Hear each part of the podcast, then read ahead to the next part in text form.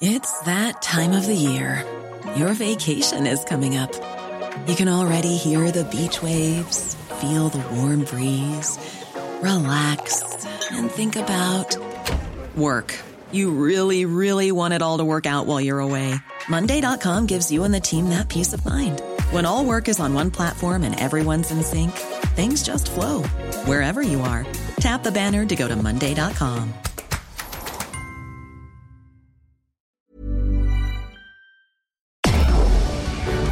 Tarde a tarde, lo que necesitas saber de forma ligera, con un tono accesible.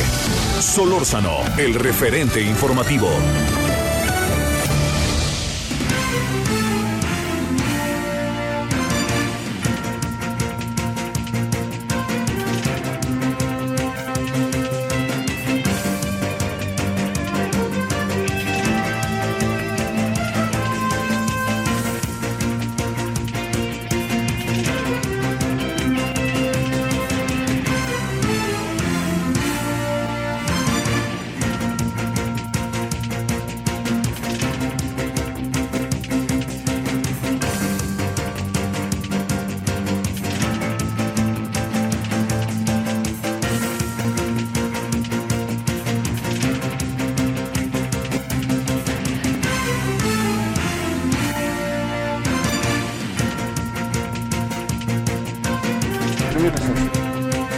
Gracias que está con nosotros. Estamos a las 16 horas, casi ahora 16 horas con un minuto en la hora del centro, 25 de septiembre del 2020 y aquí andamos, aquí andamos como todos los días. Siempre me cuesta trabajo subir esta silla. Oiga, bueno, yo espero primero que nada que, que pues que le pinte bien el fin de semana.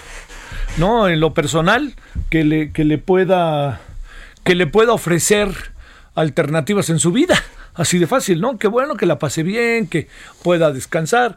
Y este, pues si tiene que seguir chambeando, me, le, lo que le quiero decir es que, este, pues bueno, ojalá usted pueda eh, pasar un buen fin de semana. Eso es a lo que me refiero. Y que tenga, este, que todo esté bien. A ver si, les pido un favor. A ver, pst, pst, aquí está el noticiero. ¿Me consiguen otra silla, por favor? Gracias. Bueno, la cosa está en que lo que le quiero plantear es que eh, ha sido una semana muy movida, muy, muy movida. Eh, y entre otras cosas porque eh, ha habido... pues bueno, mire, es que ya estamos en momentos en donde diario pasa algo.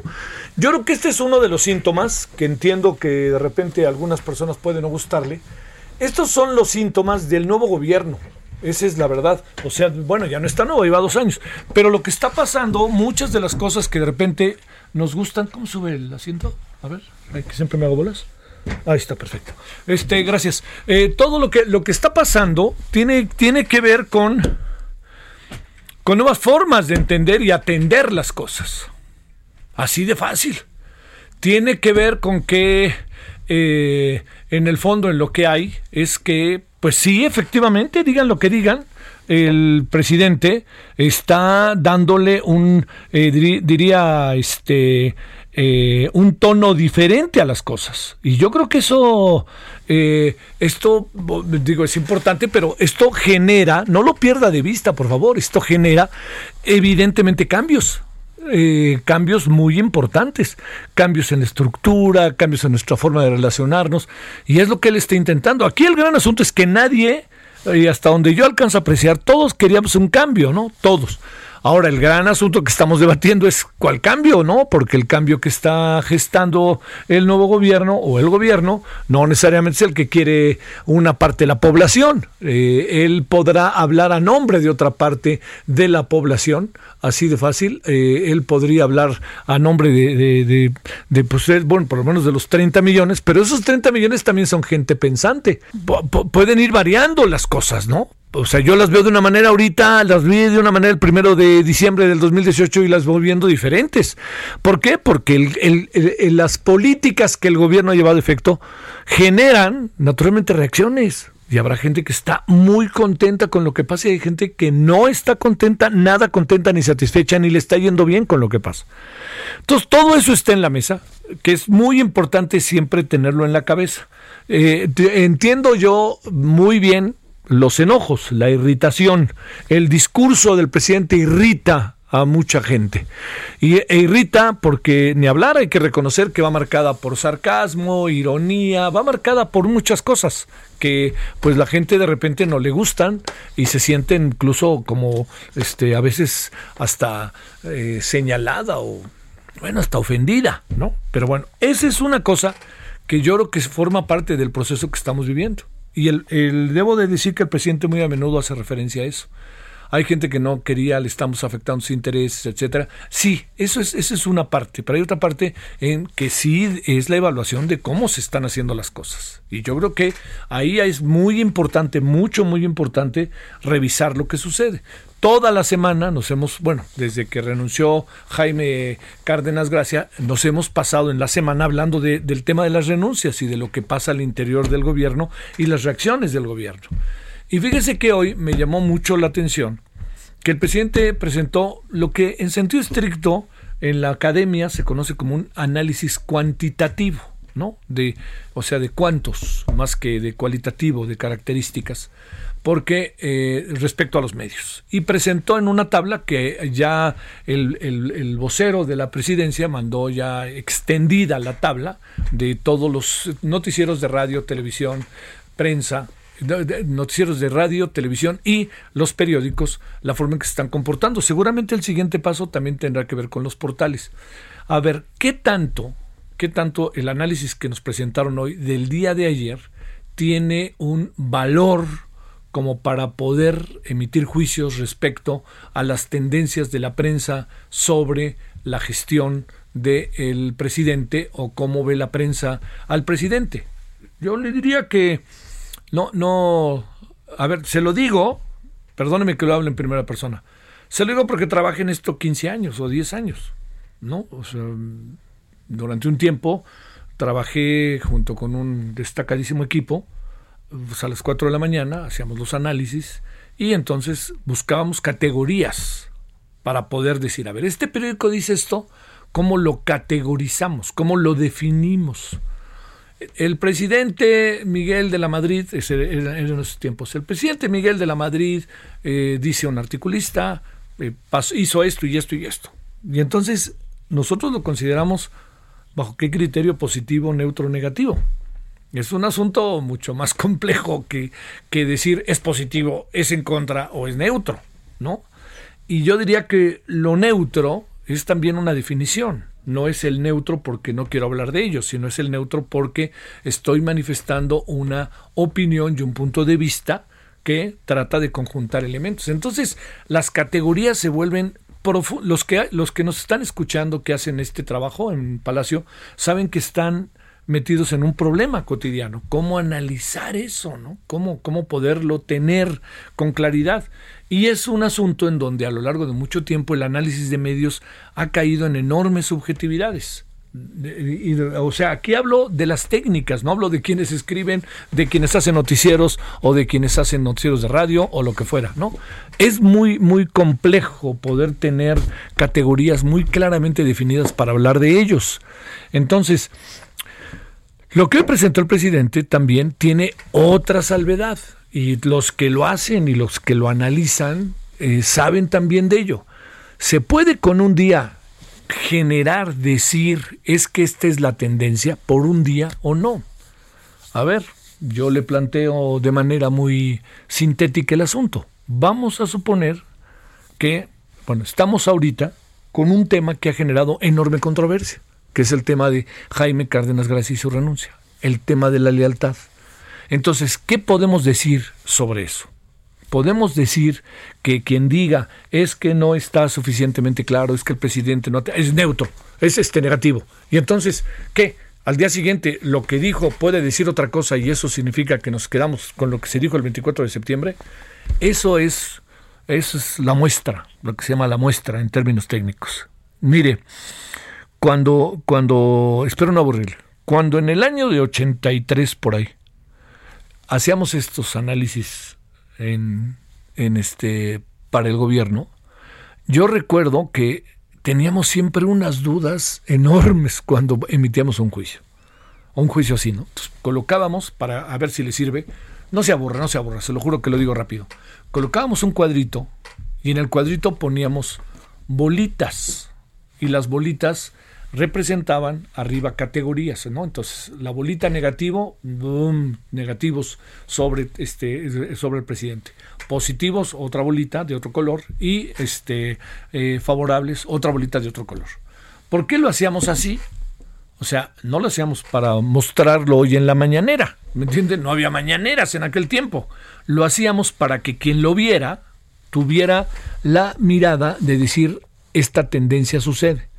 Pero para nosotros esto valía no por un día, sino valía por el análisis que se acababa haciendo al final de la semana. Entonces, el viernes se presentaba de lunes a de, domingo a de, de sábado a, a, viernes, del sábado de mañana al siguiente viernes, y el viernes mismo se preparaba un examen, un análisis en donde decíamos, a ver, son las tendencias realmente como fueron el miércoles o evaluando todo, las tendencias no son como las vimos el miércoles. Entonces, entendiendo que yo supongo que lo que hicieron hoy para presentarnos respecto al análisis de medios es un asunto que es lo hacen diario, yo creo que tendrían eh, mucha claridad respecto a tendencias reales, no estrictamente coyunturales, si nos muestran el todo. Eso sería muy bueno. Yo, yo, estoy seguro que el presidente ve el todo, ¿eh? por más que lo vea de carrera, lo ve el todo, porque su relación con los medios para él es muy importante. Pero si se da cuenta también hay algo. Entrega lo, que se, lo que hoy se vio, eh, digamos, que quede claro que hay noticieros de televisión y de radio en los anexos, en otros, este, en, en el mismo documento, pero hoy nomás vimos lo de la prensa escrita. Lo que vimos de la prensa escrita el día de hoy, pues también es algo que hay que pensar si vale la pena detenerse en ello. A ver, yo entiendo el peso o, la importancia que el presidente le quiere dar al análisis de estas cosas, pero, oiga, espérame, voy a decir algo terrible y lo digo de manera autocrítica y no me gusta decirlo. Los periódicos analizados hoy, hoy, no alcanzan ni el millón doscientos cincuenta mil ejemplares, el total. Entonces, vamos a detenernos en eso y luego también vamos a detenernos cuando vemos que hay algunos periódicos que tienen ciertas características. Es un asunto, yo le diría que es un asunto para pensarle. ¿Qué es lo que sí veo respecto a esto? Yo creo que el presidente lo que quiere mostrar, que seguramente es alguien que en su entorno se lo dijo, o él mismo, porque sabe de estas cosas el presidente, yo creo que el presidente lo que quiso mostrar el día de hoy fue, vean lo que está pasando y además dejarnos un, dejarnos un, un, un sapito, como luego dicen, para el fin de semana, ¿no? Ahí les, ya me voy el fin de semana y ahí les dejo esto y piénsenle de aquí al domingo a ver cómo le hacen, bola de, este, bola de medios, para no decir otra cosa. Este, entonces, eso que le estoy diciendo, yo creo que es sumamente importante tener, eh, saberlo leer o, sea, yo insisto, es eh, el análisis de positivo, negativo, neutro es muy insuficiente. No hemos encontrado otras categorías. Entiendo que acaban siendo, como nuestro programa, un referente, pero no difícilmente pasa como para poder emitir juicios categóricos. Así, solamente los juicios categóricos y que yo siempre estoy en contra de los juicios categóricos, pero de los juicios más acabados pueden tener una eh, pueden tener un final cuando se ven en el todo no cuando se ven en, un, en una sola coyuntura de un solo día. Entonces, entiendo. El presidente lo que yo presumo quiso mostrar es, vean, nada más tomando un día al azar cómo me tratan. Pero ¿qué tal, señor presidente, si eh, mañana sábado, por cosas que pasan, lo tratan de manera diferente? Podemos entonces ya quedarnos con la idea que eso es lo que hay que tener cuidado, cuidado, con la idea de que las cosas están terribles contra el presidente, vean ustedes cómo me tratan por un día Insisto, a ver, leamos la prensa de hoy y vamos que sale mañana. Y así de fácil vamos viendo. Porque los temas en donde también hay algo que, que es muy importante, hay una concentración informativa y opinativa sobre el presidente que no nos permite ver más allá. Y entonces uno siempre en esta disyuntiva se encuentra, le hacemos caso todo el día al presidente, empezamos el noticiario todo el día con el presidente, hablamos solamente del presidente, pues si él es la agenda, es difícil pensar en otro tipo de situaciones. Entonces, en suma, yo le diría, el ejercicio de hoy respecto a los medios viene a confirmar que el presidente no va a dejar así, yo le diría, no va a dejar el espacio por ningún motivo. O sea, todo lo que digan los medios, el presidente va a estar encima. algunos les concederá más importancia, a otros les concederá menos importancia y otros ni los pelará. Segundo, las categorías utilizadas el día de hoy son estrictamente coyunturales. No nos permiten tener una idea precisa, por más que si se trata de hacer análisis, por más que el resultado sea esto, y porque hay una percepción. Si se trata del análisis estrictamente cuantitativo e incluso cualitativo de las cosas, el presidente tendría que decirnos en un mes, vean, toda la tendencia en este mes fue esta, y entonces ahí vamos viendo. Y ahí tendríamos más elementos para hacer juicios categóricos, juicios afirmativos respecto a lo que sucede. Luego, tercer asunto. ¿Es difícil que cambie el tema de los medios? Sí, porque estamos estableciendo una relación diferente. La más importante la estableció, creo afortunadamente, no creo, afortunadamente el propio presidente. No hay dinero para los medios. A ver, arréglense como puedan. Todo lo que les daban antes ya no. Entonces esto obliga a los medios a tratar de entrar en terrenos en donde ellos establezcan su relación con el auditorio, con la audiencia, con el público, con los lectores de manera diferente. Tiene que el medio tiene que vivir de los lectores, de las audiencias, y eso no es tan fácil. Cuarto, sigue habiendo dinero para los medios. Eso no se puede perder de vista. Hay medios de comunicación impresos que reciben una cantidad de dinero muy importante. Es cosa de ver cómo algunos medios, por ejemplo, los de tabloides, algunos tienen un tiraje eh, los fines de semana que alcanza eh, pues, que será 20 páginas, perdón, un, un, número de páginas que alcanzan 20, o algunos ya no salen los domingos, y hay otros que incluso los domingos sacan 48 páginas. Entonces eso no es tan fácil, es el papel, es el pago, toda una serie de cosas. Está en su derecho, está en su derecho, pero la, la, el proceso de discernimiento sobre qué está pasando o cómo se establece la relación con los medios, en algunos casos tiene una tendencia y en otros casos tiene otra tendencia. Y lo digo como una definición, ¿eh? no lo digo por ningún motivo, se lo digo en serio, ¿eh? no lo digo por ningún motivo como una crítica. ¿Por qué? Pues porque creo que está en su derecho, están en su derecho de hacer lo que quieren, lo que están haciendo, lo que quieren hacer. Bueno, todo eso lo planteo y lo pongo en la mesa por una sencilla razón, porque el ejercicio de hoy no es este no es para no ser considerado, pero tiene muchos asegúnes muchos asegúnes y esos asegúnes es importantísimo que nosotros tengamos la suficiente claridad para verlos y sobre todo el gobierno para comunicarlos. No creo que tenga mucho sentido hacer juicios categóricos con el análisis de un día, así de fácil. Yo creo que incluso para que la, gente que hace este trabajo, que estoy seguro que la verdad lo, lo, yo sí en este sentido no tengo empacho en reconocerlo, no, no es tan fácil, ¿no? No es tan fácil hacer este el trabajo que hacen, pues puesto permita que el presidente eh, podamos, este, que el presidente pueda, eh, así de fácil, eh, poder tener más elementos para los juicios que emite. Y yo le diría un asunto final. Es la libertad de expresión, eh, yo le diría, es una campaña eh, como en los tiempos del porfiriato, como en los... Yo diría que no, yo diría que aquí hay algo que también este, hay, es, es, diferente de como se puede ver hace 100 años o hace 90 años. Y la razón, ¿sabe cuál es? Que los medios hoy tienen una dinámica distinta de la de aquel tiempo. Nosotros construimos, particularmente los medios electrónicos, bajo una relación del poder político con el sector empresarial. Así se construyó. ¿Y qué fue lo que pasó al paso del tiempo? Que yo creo que esto es muy importante consignarlo, que poco a poco se fueron abriendo y suscitaron, se presentaron hechos en el país de enorme relevancia que rompieron ciertos esquemas. Fíjese, López Portillo dijo una frase a Julio Scherer no te pago para que me pegues. ¿Por qué razón? Porque luego pues, se estableció una relación malísima entre el proceso y el gobierno de aquel entonces. Y el gobierno metía dinero para la publicidad. Luego pasaron otras cosas, ¿eh? No se vale sacar los documentos del cesto de basura. ¿Por qué? Porque hubo un cesto de basura sobre Hacienda que lo sacó proceso y lo metió en su primera plana. Entonces todo eso generó un enojo mayúsculo. Entonces todo iba ahí. Acuérdese cómo terminó el Excelsior de Scherer. Fue precisamente el gobierno quien empujó el rompimiento. Y recuerde usted, bueno, las broncas internas fue lamentable, pero uno de los proyectos más atractivos periodísticos de las últimas décadas, sin duda alguna, fue uno más uno. y vea usted qué acabó pasando con uno más uno, ¿no? Allá adentro hubo bronca. Y vea usted qué pasó con el día. El gobierno dijo, perdón, el Nacional, que fue un proyecto que al final acabaron echando para adelante, pero el gobierno dijo hasta aquí llegué. ¿O qué pasó con el proyecto El Día? De don Enrique Ramírez y Ramírez. Entonces, a lo que voy es a que esta historia que tenemos de los medios, ha estado relacionada con el poder político, pero a partir de hechos como el temblor de 85, como las elecciones del 88, como los rompimientos con Carlos Salinas de Gortari, como la irrupción del movimiento zapatista, las cosas entraron en terrenos diferentes. Y entraron en terrenos diferentes y la prensa se hizo mucho más versátil.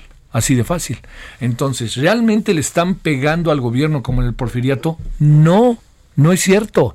Lo único que sucede es que hoy hay una, una, prensa que sí juega sus intereses y que hay personas que escriben que tienen ideas claramente diferentes de las que tiene el gobierno y las manifiestan. Y el gobierno también, hay una mayor dinámica en este sentido en la relación, se establece por algo que usted y yo alcanzamos a ver. El presidente responde, ¿Y qué quieren? ¿Que los medios no respondan? Entonces, ese, ese proceso de una complejidad enorme en el que estamos viviendo es en el que estamos hoy parados. Pero yo sí le diría algo. Eh, a mí me parece que hay elementos muy sanos de lo que está pasando. Y se lo digo después de trabajar en muchos medios y se lo digo después de trabajar en la academia y en el análisis de las cosas, 15 años allí en la UAM Xochimilco, en donde aprendí mucho de mis propios compañeros, alumnos y de los maestros. Este asunto no puede tan sencillamente colocarse como están en contra mía y para eso les presento el 24 de septiembre. No, no va por ahí. Aquí hay muchas variantes, algunas tienen que ver con censura, yo creo que este gobierno no censura, pero tienen que ver con elementos en donde la opinión del presidente, por su trascendencia, es una opinión muy importante. Yo creo que siempre que habla López Obrador desde hace mucho tiempo, cuando habla, se convierte en algo importante para la sociedad, por más que algunos lo hayan menospreciado, pero lo que sí queda muy claro es que cada vez que habla el presidente y habla algo de los medios, el efecto no significa la alteración de la libertad de expresión. El efecto es lo exponencial que significan sus palabras y cómo penetran en una opinión pública y al penetrar en esa opinión pública aparecen los juicios de toda índole y aparecen también los estigmas, las especulaciones y los ataques. Entiendo que es un asunto apasionante ¿eh? también, ¿eh? de enorme complejidad, yo en verdad que le agradezco a la presidencia, en verdad que estén haciendo esto, porque nos están colocando también a todos, nos obligan a pensar y a ver cómo fregados le hacemos para enfrentar estos tiempos. Lo único que sí yo creo que no vale la pena meterse es en hacer juicios categóricos de parte de la presidencia, de parte del presidente, en función de análisis estrictamente coyunturales y no entender el tiempo que estamos viviendo y el papel que están jugando los medios de comunicación en este tiempo. Así de fácil. No son solo los medios, son las redes. Hay un toma y daca cotidiano que el propio presidente alienta, que a veces resulta, la verdad, que terrible, pero otras veces resulta alentador, pues vamos a debatir y órale, ¿no? El otro día José Waldenberg dijo algo que a mí me gustó muchísimo. Dice, hagamos un lado todos los terrenos que tienen que ver con desacreditar a unos y a otros. Y metámonos en los terrenos de argumentar, de debate, etcétera. Y yo creo que eso sería hoy uno de los elementos, creo yo, más atractivos. No, no, créame, yo no, no, no estigmatizo que el gobierno diga una cosa u otra. Lo único que sí creo, como parte de la estructura de los medios, que yo trabajo en ellos, pues es algo muy sencillo. Bueno, veamos las cosas de manera más abierta y entendamos todo el espectro. No nos quedemos en un día, busquemos la manera de entender qué es lo que ha venido sucediendo a lo largo de los últimos dos años y veamos cómo los medios hacen una cosa, pero el presidente también reacciona a los medios y los medios también en muchas ocasiones le responden al presidente y responderle al presidente no es atacarlo. Habrá quien lo ataque. Yo creo que en la presidencia saben perfectamente quiénes quieren los precios, hombre, por Dios. Lo saben mejor que nadie. Saben de ideología, saben de muchas cosas. O sea, saben que, que hay, hay, periodistas, ellas y ellos, que, que son críticos, etcétera. También deben de saber bien quiénes son unos y otros y bajo qué terrenos están unos y otros. Y ese es lo que da el gran análisis y es lo que da la gran estrategia comunicativa. Así que yo diría, estamos en un... Está muy apasionante el asunto, ¿eh? yo se lo digo. Yo sé que muchas personas que me están escuchando han de decir, no, la censura, no, no, no. yo creo que no es un asunto de censura, es el, el discurso que se vuelve exponencial y que genera toda una serie de efectos, toda una serie de efectos colaterales. Y ahí es ahí en donde estamos en el Domidac. Esa es la pura verdad. Bueno, este, pues yo así veo las cosas. Diría mucho más cosas, pero no lo quiero aburrir. Este, espero que ahí en su coche nos esté escuchando, o en los estados de la República Mexicana, que diga, ese Solorza no está loco, no tiene razón, o sí, mira, bueno, lo único que pretendí con esto es ayudarle a formar un criterio de una relación que es cada vez más complicada, más difícil, más de, más de bronca, más este, enfrentada eh, y más necesaria. Así de fácil, fíjese la paradoja. Bueno, medios de comunicación, y Palacio Nacional. Ese es el asunto. Bueno, ahí les mandamos el ensayo. Vámonos a las 16 con 24 en la hora del Centro Res que nos acompaña. Pausa. Tenemos varios asuntos interesantones hoy. El referente informativo regresa luego de una pausa. Estamos de regreso con el referente informativo.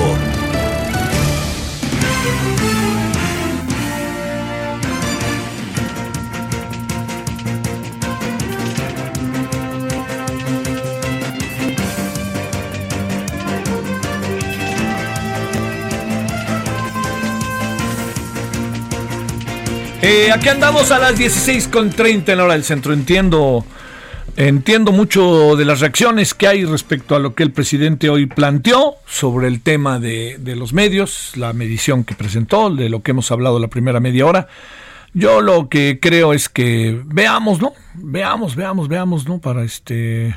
yo diría que veamos qué es lo que sucede, qué es lo que pasa, qué es lo que tengamos como una como una cercanía con, con las cosas sin atavismos, ¿no? Para poder entenderlas, ¿no? Gracias, Julio Montoya. En verdad, le mando un gran saludo.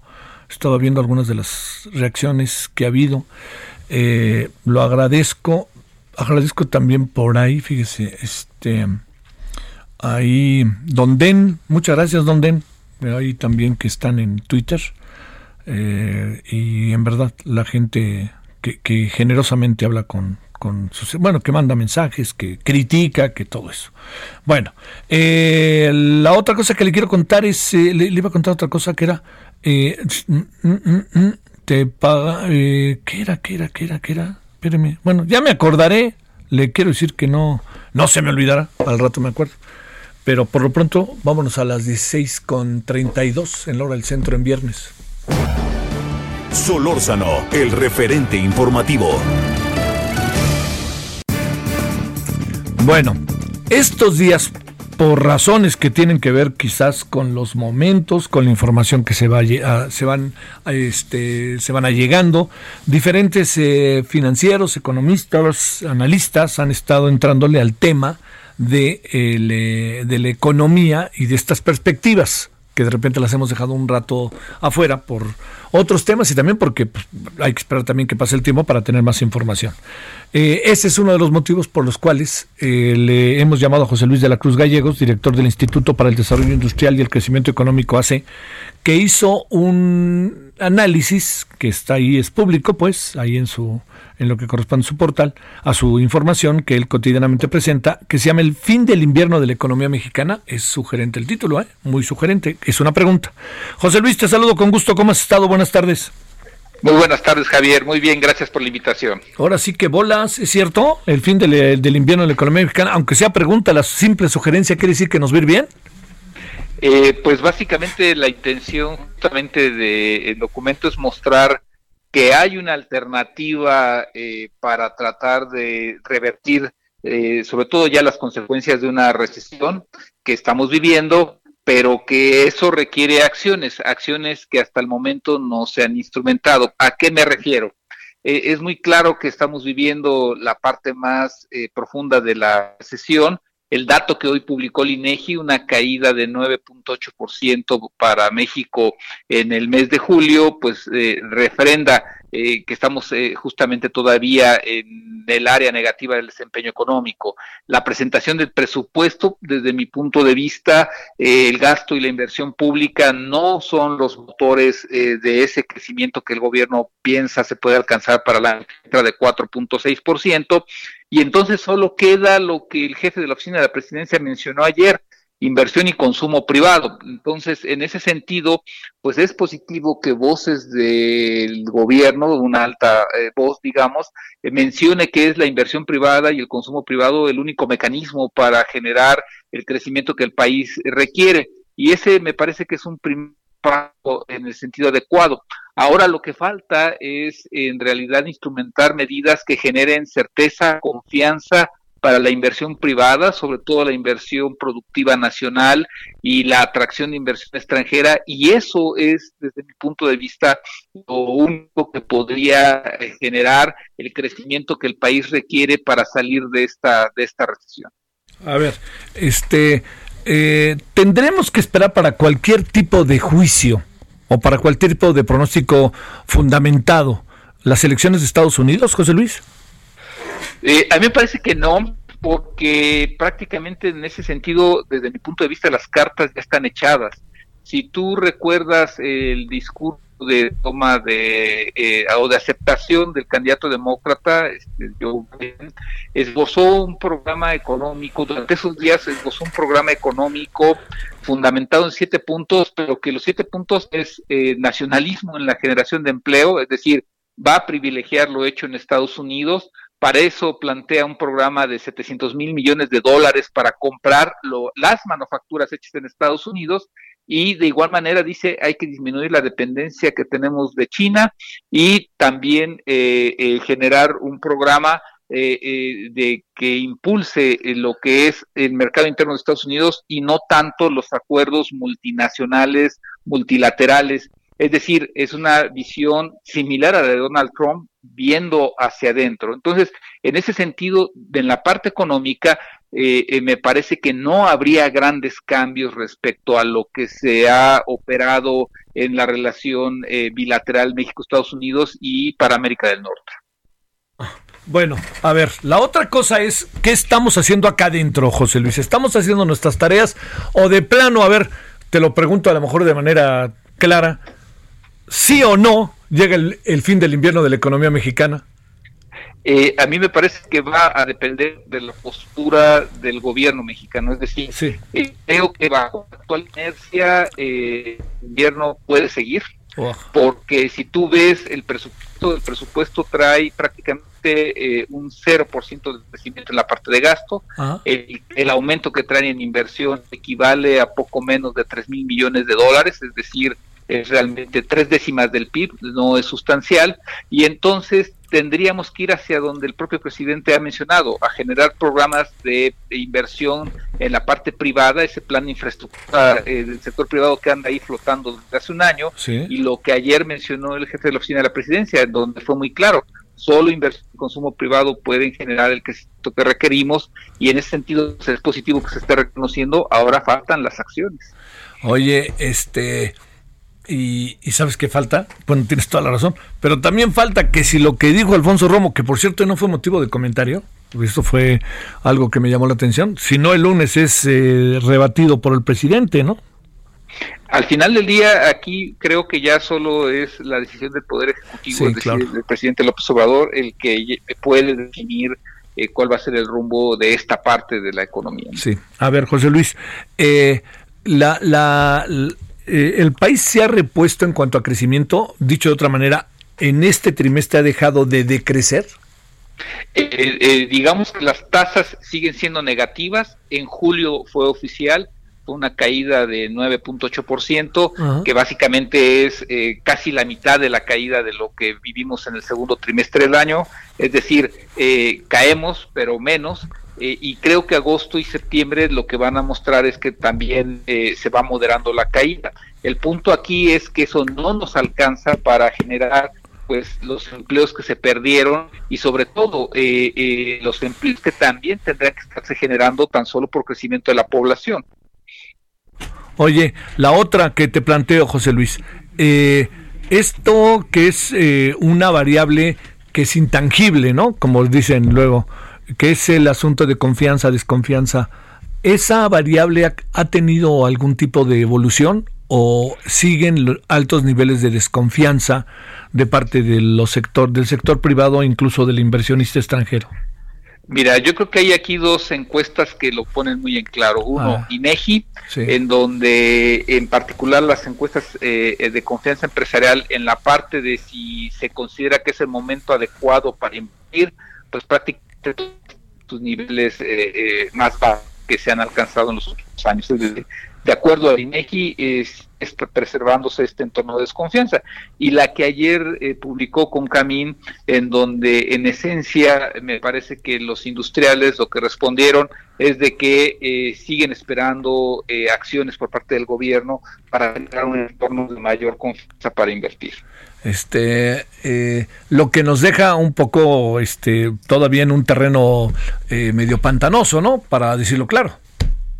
Pues aquí yo creo que lo otro que, que, sí tendríamos que valorar es que al menos eh, en los datos de empleo y los datos de, eh, que parcialmente conocemos de crecimiento entre julio y septiembre, lo que muestran es de que las empresas han empezado a moverse, la reapertura de la economía pues sí ha traído cierto amortiguador a esa caída que teníamos y ahora lo que hace falta para acelerar esas acciones es pues e, esquemas de política pública, esquemas de política económica que permitan generar eh, un entorno más adecuado para acelerar la inversión, porque de otra manera en diciembre, cuando las empresas que hoy están haciendo su planeación para el 2021 muestren sus decisiones, pues evidentemente lo que podríamos ver es ajustes eh, eh, que nuevamente moderen estas tasas de crecimiento.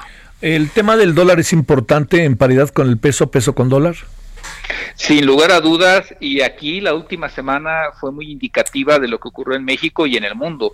Eh, el dólar recuperó fuerza porque lo que ocurre en Europa ante el avance del COVID dejó en claro que el refugio eh, de valor que están viendo inversionistas y quienes mueven los capitales es Estados Unidos, a pesar de que su economía tampoco va tan bien, pero eh, al menos el otro polo de desarrollo que es la Unión Europea pareciera que va a seguir enfrentando problemas y China, que sí está creciendo, pues todavía no es eh, el lugar donde se refugian los capitales. Bueno, oye, la parte que corresponde a este, digamos, la, la, la reacción, la sensibilidad de entiendo de instancias que pues este manejan una parte de la gran riqueza del país o que especulan con ella como quieras. Bancos por un lado la parte que corresponde tasas etcétera. Segundo la bolsa mexicana de valores. Esos te están diciendo algo o no o, están o, esto tiene que ver con no no lo digo peyorativamente José Luis pero con una especie de mundo aparte eh, de hecho, eh, justamente eh, durante los últimos 15 días, grandes grupos financieros a nivel mundial, BlackRock, por ejemplo, mencionó que el sistema financiero corría el riesgo de hace una década de, de bajos rendimientos en, la parte financiera. Es decir, lo que ha ocurrido en los últimos días es que el impacto de la recesión global el impacto del avance del COVID-19 en Estados Unidos y en Europa sí está generando ya en el mundo financiero la cautela de hasta dónde eh, se puede acelerar la recuperación económica. Y eh, sí lo que se vieron fueron pérdidas, fue volatilidad y me parece que en ese sentido ya el sistema financiero pues también está generando, eh, digamos, una señal de que la recesión pues ha, ha, golpeado, aunque no en los mismos niveles, está muy lejos de lo que se observó en 2009. a ver, este, eh, no, es que está difícil que respondas la pregunta que tú mismo te haces, ¿verdad? pues digamos que el reporte de, eh, y, si es el fin del invierno de la economía mexicana eh, está en, la parte de interrogación por el hecho de que depende de la decisión, me parece, del gobierno mexicano. Si se logra generar programas de unidad, programas de, de, una agenda mínima que lleve a la infraestructura y al contenido nacional como mecanismos de interacción público-privados, se pueden encontrar fórmulas de confianza que permitan que la inversión empiece a fluir y entonces la economía empiece a acelerar su recuperación. Ese es un tanto el sentido del, informe de hoy. Sí, claro, ese es el, el gran asunto. Oye, este, eh, digamos, con la información que tienes, independientemente de las decisiones que vaya a tomar el gobierno, vamos a partir de que sigue tomando el mismo tipo de decisiones, no creo que cambie su esquema. ¿Te imaginas eh, una segunda parte del semestre, bueno, ya avanzado del año, muy complicado o tendremos un noviembre y diciembre alentador en función de los niveles que históricamente se llevan efecto en el consumo? Digamos que el escenario económico que justamente acabo, de terminar de ajustar hace un par de horas, eh, lo que contempla es que el segundo semestre tendremos eh, una caída económica que ronde entre el 5 y el 6%, es decir, eh, eh, más moderada que el 10% que caímos el primer semestre, en donde justamente los meses de noviembre y diciembre pues serían algunos en donde la caída sería alrededor de entre 2, 3%, es decir, sí se verían ya resultados más positivos, digo, o menos negativos, mejor dicho. Sin embargo, el, el punto aquí es de que si no se aprovecha para esa ligera reactivación o esa reactivación que vemos, no se aprovecha para generar eh, un programa complementario de colaboración público-privada, pues evidentemente que eh, el año que entra creceremos, pero no lo que se necesita para recuperar parte de lo perdido. Sí, acabaremos este simple y sencillamente sacando la cabeza, pero no necesariamente más allá de ello, ¿no? Así. Pues pues mira, lo mencioné el secretario de Hacienda, si caes 8 metros y te recuperas 4 el año, el año que entra, pues todavía te faltan 4 metros. Mato, sí, claro, es, es, es, mucho lo que se ha insistido, que este vamos a crecer 4.6, pero pues habríamos decrecido 10.6, ¿no? Eh, eh, y ese es justamente lo que tenemos que tratar de acelerar, una recuperación más rápida. Claro. José Luis de la Cruz, te mando un saludo. Gracias por la invitación, muy buena tarde. Hasta luego. Bueno, ahora son las de 16 con 45 en la hora, 46 en la hora del centro. Solórzano, el referente informativo. Oiga, este, hace rato le quería dar una noticia. ¿Sabe qué? El, el, es deportiva. El tenis en México es algo verdaderamente. Yo no entiendo. Yo no entiendo, digamos Fíjese, eh, México es de los países en el mundo, como se lo voy a decir, ¿eh? si quiere ponga cara de megawatt, de los países del mundo en que hay más albercas. ¿Que qué? De los que hay más albercas.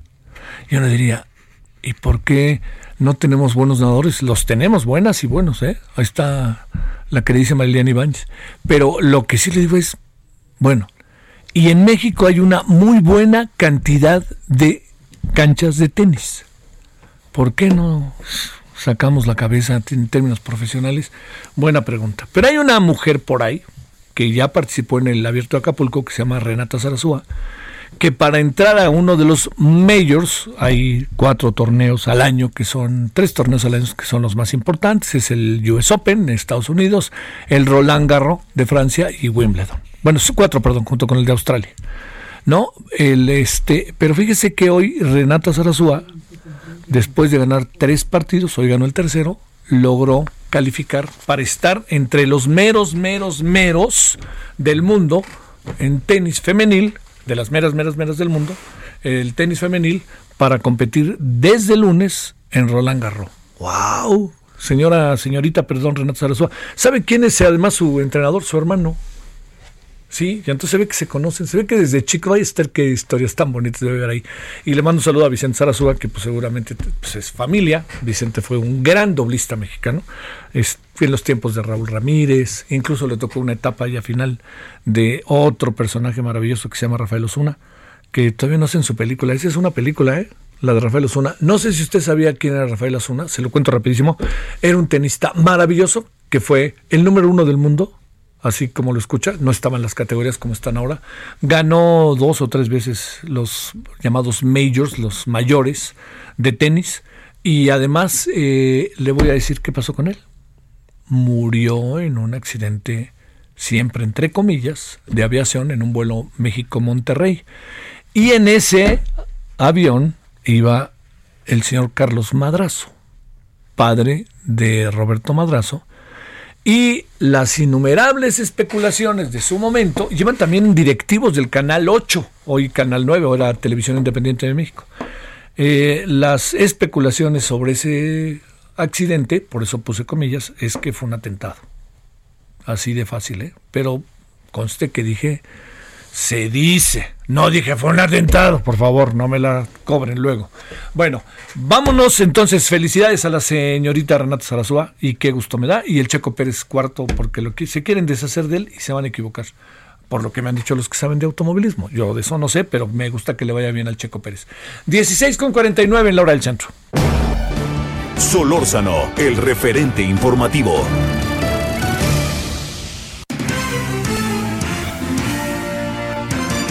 Cuéntanos, París, ¿en qué andas esta tarde? Muy buenas tardes.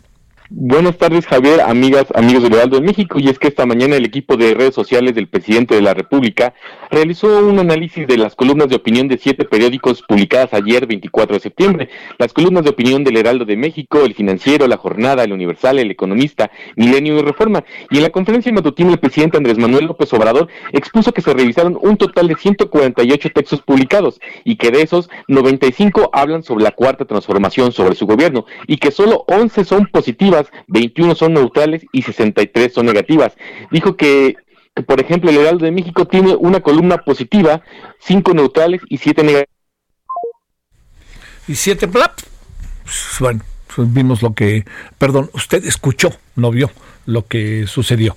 Estamos hablando de lo que con lo que hoy empezamos el noticiario, ¿no? una visión que le doy sobre eh, este análisis que hizo que se hizo en Palacio Nacional sobre el tema de las columnas, etcétera. Eh, el, análisis luego mandó Jesús Ramírez eh, una extensión en donde también están los noticieros de radio. En los noticieros de radio, por cierto, está el de la mañana, el de Lupita de Guadalupe y Sergio, y está el de este, el de aquí, el de el referente informativo. A ver, ahí estás, eh, París, otra vez. Sí, Javier, disculpa, se perdió la comunicación, pero les comentaba que hablaban de estas eh, columnas políticas que salen en los medios, también habló por ejemplo, que solamente el 10% de las columnas hablan a favor de la cuarta transformación, 23 son neutrales y 66 fueron negativas. Y señaló que, los, eh, que de todos los articulistas solo el 10% son mujeres, lo que muestra una contradicción en los medios de comunicación que dijo que son los quienes se envuelven en la bandera del feminismo y que en sus páginas no tienen participación de mujeres. El presidente dijo que esto lo llena de orgullo que lo ataquen, porque significa que la cuarta transformación está avanzando y que su administración dijo que va a garantizar la libertad de expresión. López Obrador Ah, señaló que la, la prensa, la libertad de prensa, antes, eh, antes la prensa estaba vendida o alquilada, pero hoy se tiene libertad, que hoy por eso se puede hablar incluso en contra del gobierno, que antes no se podía, no se permitía. Dice que no suena lógico, pero sí suena metálico el hecho de que los medios de comunicación estén en contra de la cuarta transformación. Y dijo que, no, que nunca en la historia se había atacado tanto a un presidente después de Madero como ahora. Sin embargo, él se va a garantizar la libertad de expresión, que no habrá censura y que no habrá represalias contra nadie. Y bueno, nuevamente hace unos minutos el presidente López Obrador subió un video para hablar de este, de estos eh, columnas políticas en los medios de comunicación, Javier. Pues mira, no sé si oíste el inicio del noticiario hoy, París, pero ahí nos dedicamos a hablar del tema, ¿no? A ver, eh, Sé que hay otra, otras dos notas, si nos hace un eh, resumen, si te parece, lo de la red de políticos acaparadores de agua y este y todo lo que tiene que ver con Javier Corral. Así es, y es en esta conferencia matutina el subsecretario de Seguridad Pública, Ricardo Mejía, dijo que existe una red de políticos acaparadores del agua en Chihuahua y que en agosto de este año el gobernador Javier Corral se comprometió a cumplir este tratado de aguas con Estados Unidos.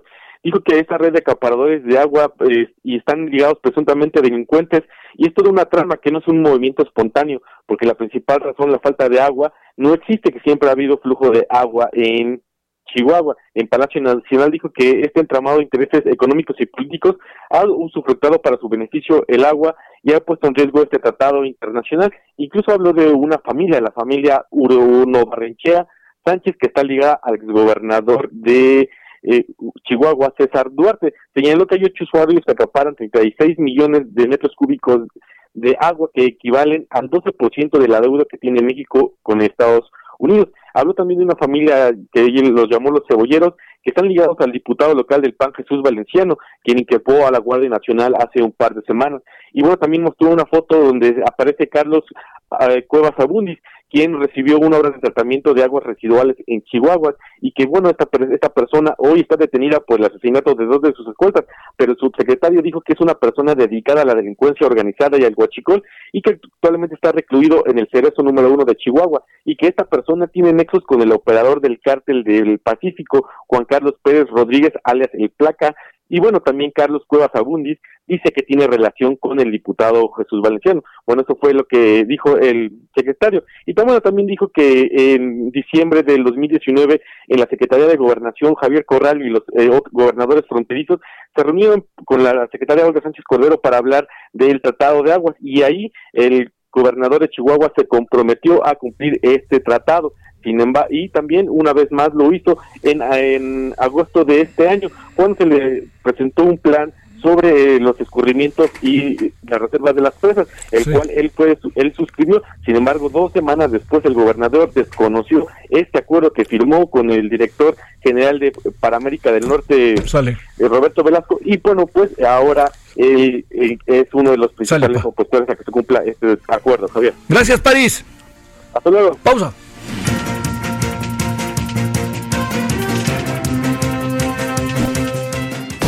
El referente informativo regresa luego de una pausa. Tarde a tarde, lo que necesitas saber de forma ligera, con un tono accesible. Solórzano, el referente informativo.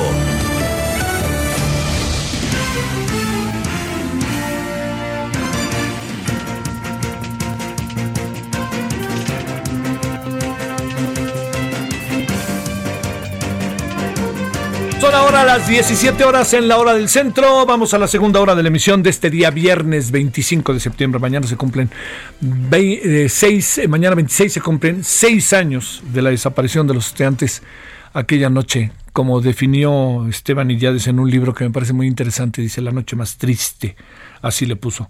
Bueno, vamos a hablar de eso eh, hoy, por cierto, en la noche, eh, eh, en, nuestro programa de televisión. Vamos a estar con ese tema, vamos a estar con el tema de los medios, a ver qué le parece a usted. Vamos a, hacer de nuevo una reflexión sobre lo que hoy el presidente ha dicho, incluso que ratificó en la tarde, ¿no? No, no, no lo perdamos de vista. Y este, yo espero que con eso usted tenga, bueno, ya suficiente información para el día y se le acerque el fin de semana, junto con otros temas, COVID y todo esto, ¿no? Que no se nos pasa, pero ni por ni, ahora sí que ni de broma por alto. Eh, vámonos con Iván Saldaña. ¿Dónde andas, Iván? ¿Qué tal, Javier? Auditorio, muy buena tarde. Pues informarles que un grupo de nueve diputados morenistas acusaron que hay una guerra sucia dentro del partido de Morena y de la bancada también de San Lázaro en contra del coordinador Mario Delgado Carrillo, debido a que busca la dirigencia nacional del partido. Esto lo dijeron hoy, Javier, en una conferencia virtual de prensa en la que hicieron público su respaldo a la candidatura de Delgado Carrillo, entre ellos la diputada Dolores Padierna Luna, quien básicamente fue la que dirigió la conferencia, pero bueno, hay otros también eh, diputados que manifestaron su posición eh, señalaron, rechazaron eh, que pues su coordinador esté usando los recursos del grupo parlamentario para su campaña, para promocionarse, para llegar a la dirigencia del partido, como acusaron el pasado miércoles 29 diputados de la misma bancada eh, que aseguraron pues que eh, pues no se ha hecho público el, el uso de los recursos de la bancada durante los dos años que van de esta 64 legislatura en la que Mario Delgado ha estado al frente. Lo hicieron, lo, denunciaron el pasado miércoles por medio de una carta y de uno de un comunicado que publicaron la carta se le enviaron el pasado 8 de septiembre al coordinador Mario Delgado pidiéndole que hiciera que transparente los recursos, no contestó y por ello pues el miércoles eh, lanzaron un comunicado acompañando la carta y diciendo que pues, no les ha contestado Mario Delgado, eh, pero fíjate que eh, pues hoy esto, eh, el grupo que apoya a Mario Delgado, pues defendió al coordinador y también hay que resaltarlo, entre los 29 diputados que acusaron a Mario Delgado de Morena está Lorena Villavicencio, eh, y pues bueno, eh, ellos eh, son, por así decirlo, del bando de Porfirio Muñoz Ledo, otro de los candidatos a dirigir el partido de Morena. ellos apoyan a Porfirio Muñoz Ledo y bueno, sale así estas acusaciones, estos dimes y diretes.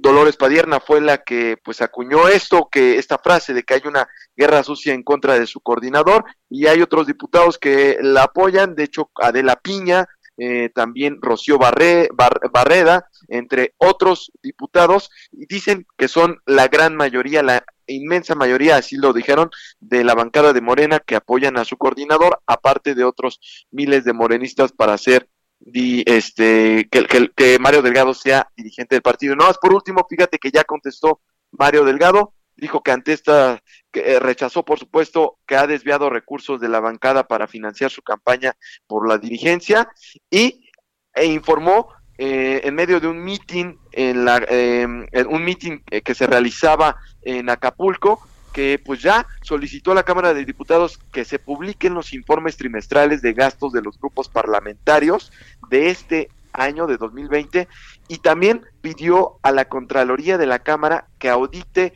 los gastos que ha tenido la bancada de Morena durante pues toda la gestión, es decir, desde el 2018 a la fecha, eh, Javier Auditorio. Bof. Bueno, oye, este anoche que estábamos con Porfirio Muñoz en lo mismito, incluso ayer nos decía Porfirio lo que hoy apareció en esto de que se revisen las cuentas y este que, que, nos dijo ayer, dijo lo que vamos a mañana va a aparecer ya esta información, no la dijo en exclusiva anoche, que fue la que apareció, pero es evidente que, mira, yo no sé si al final de la historia, Iván, cuando ya estén los resultados, se pongan de acuerdo o venga el, eh, el, verdadero problema, ¿no? Ve tú a saber, Iván. Sí, sobre todo que si lo vemos así, Javier, sí está atravesando quizás su peor crisis la bancada de Morena en este momento, porque están claros los grupos divididos.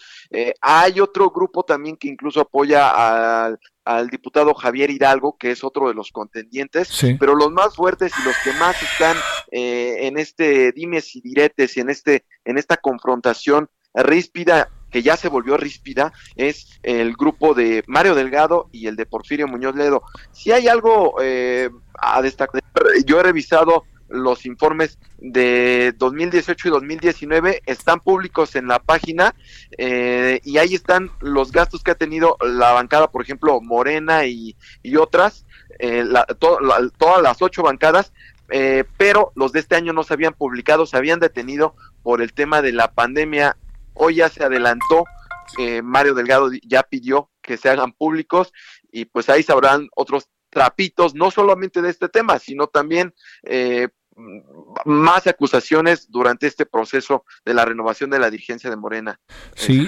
yo si te soy sincero no, no, no alcanzo a ver como una luz, este, una luz clara al final del túnel, ¿eh? Con este tema. La verdad, Iván, no, no, no la alcanzo a apreciar.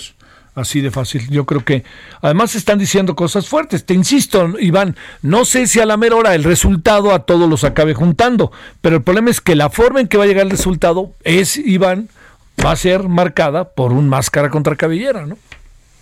Sí, ya lo dijo por ahí eh, Cárdenas, eh, que pues básicamente se dividió mucho más rápido Morena, se hicieron tribus, por así decirlo, que lo que pasó con el PRD en su momento. Eh, entonces es un partido bastante joven y pues es una prueba de fuego para, para este, este grupo, este partido, que es el partido del presidente, nada más y nada menos, Javier. Bueno, a lo mejor es que el ingeniero Cárdenas era podía cuestionar más las cosas, tenía una mano diferente de la del presidente, no quiero decir ni mejor ni peor, sino diferente. Gracias, Iván. Seguimos informando. Muy buena tarde. Vámonos a las 17 con 8 en la hora del centro. Solórzano, el referente informativo. No sé por qué nos pareció que una noticia que me parece muy delicada sobre el tema que estamos hablando, como que pasó de largo. Y yo creo que no es para que pase de largo. ¿Qué fue lo que sucedió? Que en casa de Berta Luján y de Arturo Alcalde, el abogado Arturo Alcalde, padres de, la Secretaría del Trabajo, este, eh, pues resulta que hubo una reunión y en la reunión, una reunión en casa de ellos, y la reunión fue grabada. O sea, ahora sí que en la propia casa de Berta Luján. a ver, vamos a tratar de, ver esto porque además está reconocido, ¿eh? Pero como que pasó de largo, ¿no? Me parece que no era para que pasara de largo.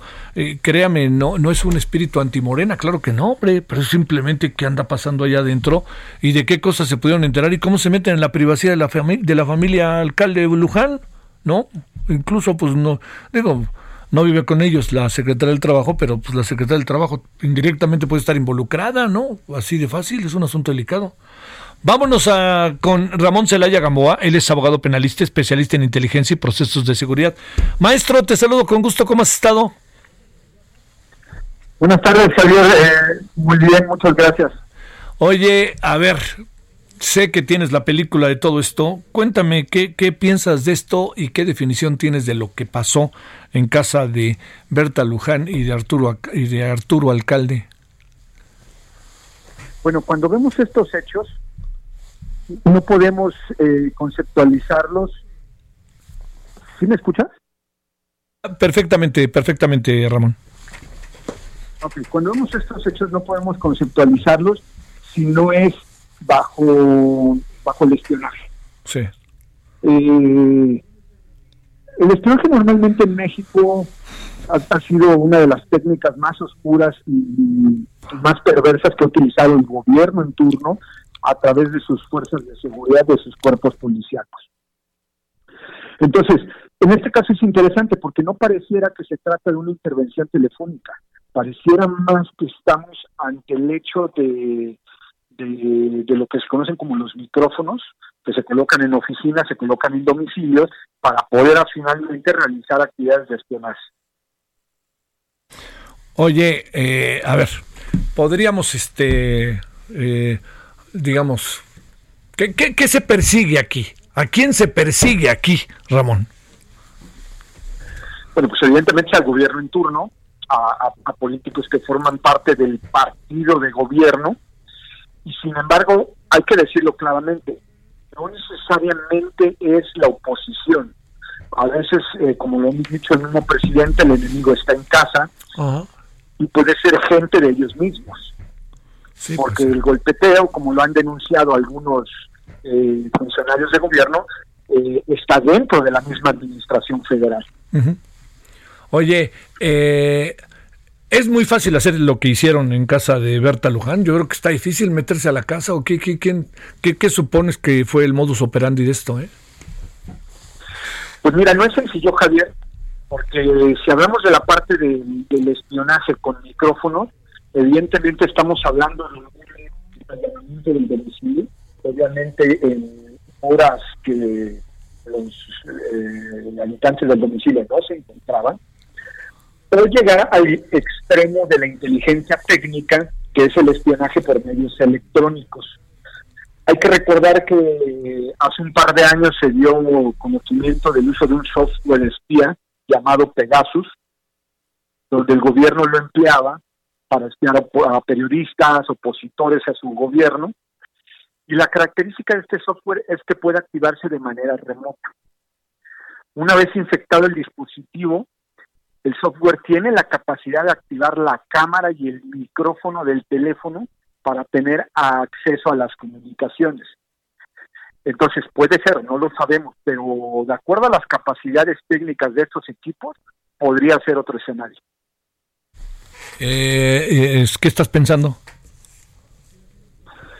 Pues la verdad yo veo más factible la inteligencia técnica que una incursión al domicilio porque requiere muchos más ah, aspectos complejos como para poder pensar en que alguien puso algún micrófono al domicilio de estos personajes y yo más o menos pensaría más bien una inteligencia de carácter técnico. Oye, eh, ahora, eh, digamos, la, la, la denuncia marca y la difusión de la información marca a que todo se circunscribe en el partido Morena. Nadie habla de factores externos o de que hayan sido otros que quieren saber qué están haciendo, sino todo más bien es ese, la impresión, no sé, es entre ellos, ¿no? Por supuesto, y eso es el, el aspecto más importante de este tipo de espionaje, porque no es alguien externo, sería lo más natural sí, claro. lo más eh, explicable que fueran ellos. Oye, ¿te da la impresión de que hicieron acuse de recibo allá adentro o más bien como que lo quieren callar? ¿Qué, qué impresión después de haber seguido otro tipo de intervenciones de esta naturaleza? Fíjate que aquí, Javier, yo lo veo y sería la parte más grave como la normalización del espionaje en México. Ah, mira. Ha sido tan común y tan recurrente en nuestro país este tipo de actos que cuando algún personaje es víctima de espionaje, ya no le da la importancia y la seriedad que debería de tener. En realidad yo, ni siquiera pienso que podrían estarlo minimizando, más bien pienso que ya piensen que es normal, porque desde hace muchos años estamos acostumbrados a la filtración de audios, a la filtración de intervención de comunicaciones privadas y de videos, ¿no? Ahora de los videoescándalos.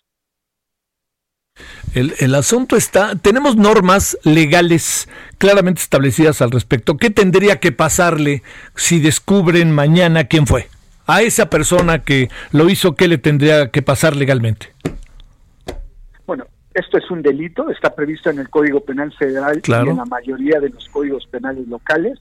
Tendría que, que iniciarse la carpeta de investigación y bueno, estamos hablando de una pena de prisión elevada pero desgraciadamente lo que impera en todos los casos de espionaje ha sido la impunidad, excepto uno o dos casos cuando fueron detenidos en flagrancia en lo que se denominan casas de seguridad.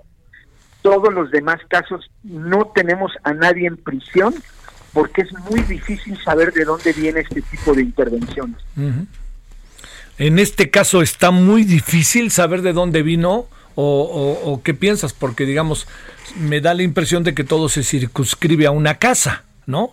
O sea, debe de haber quién entra, quién sale, o puede hacerse a control remoto vía telefónica, o está tan sofisticado el asunto, este Ramón. Sí, y eso es lo difícil, Javier, que estos equipos tecnológicos como Pegasus y otros nombres que han cambiado, que la mayor parte de los equipos provienen de Israel, de Francia y de Estados Unidos, sí pero el grueso es Israel, tiene la capacidad de actuar de manera remota. Y el que está operando este tipo de equipos puede estar en una dependencia gubernamental o algunos de los privados que ilegalmente obtuvieron alguno de estos equipos. Porque si recuerdas la información que públicamente se dio a conocer cuando Pegasus se dio el, escándalo en los medios de comunicación, eh, pues de gobierno era la PGR, ¿sí? Defensa Marina y el CISEN, el ahora llamado Centro Nacional de Inteligencia. Y cuando cambió la administración federal, no, no tenemos ninguna noticia de que se hayan deshecho de este tipo de equipos. Es decir, la teoría nos dice que los equipos de intervención siguen en las dependencias de seguridad que, que, que, de acuerdo a la ley únicamente se pueden ocupar estos equipos bajo una autorización de un juez.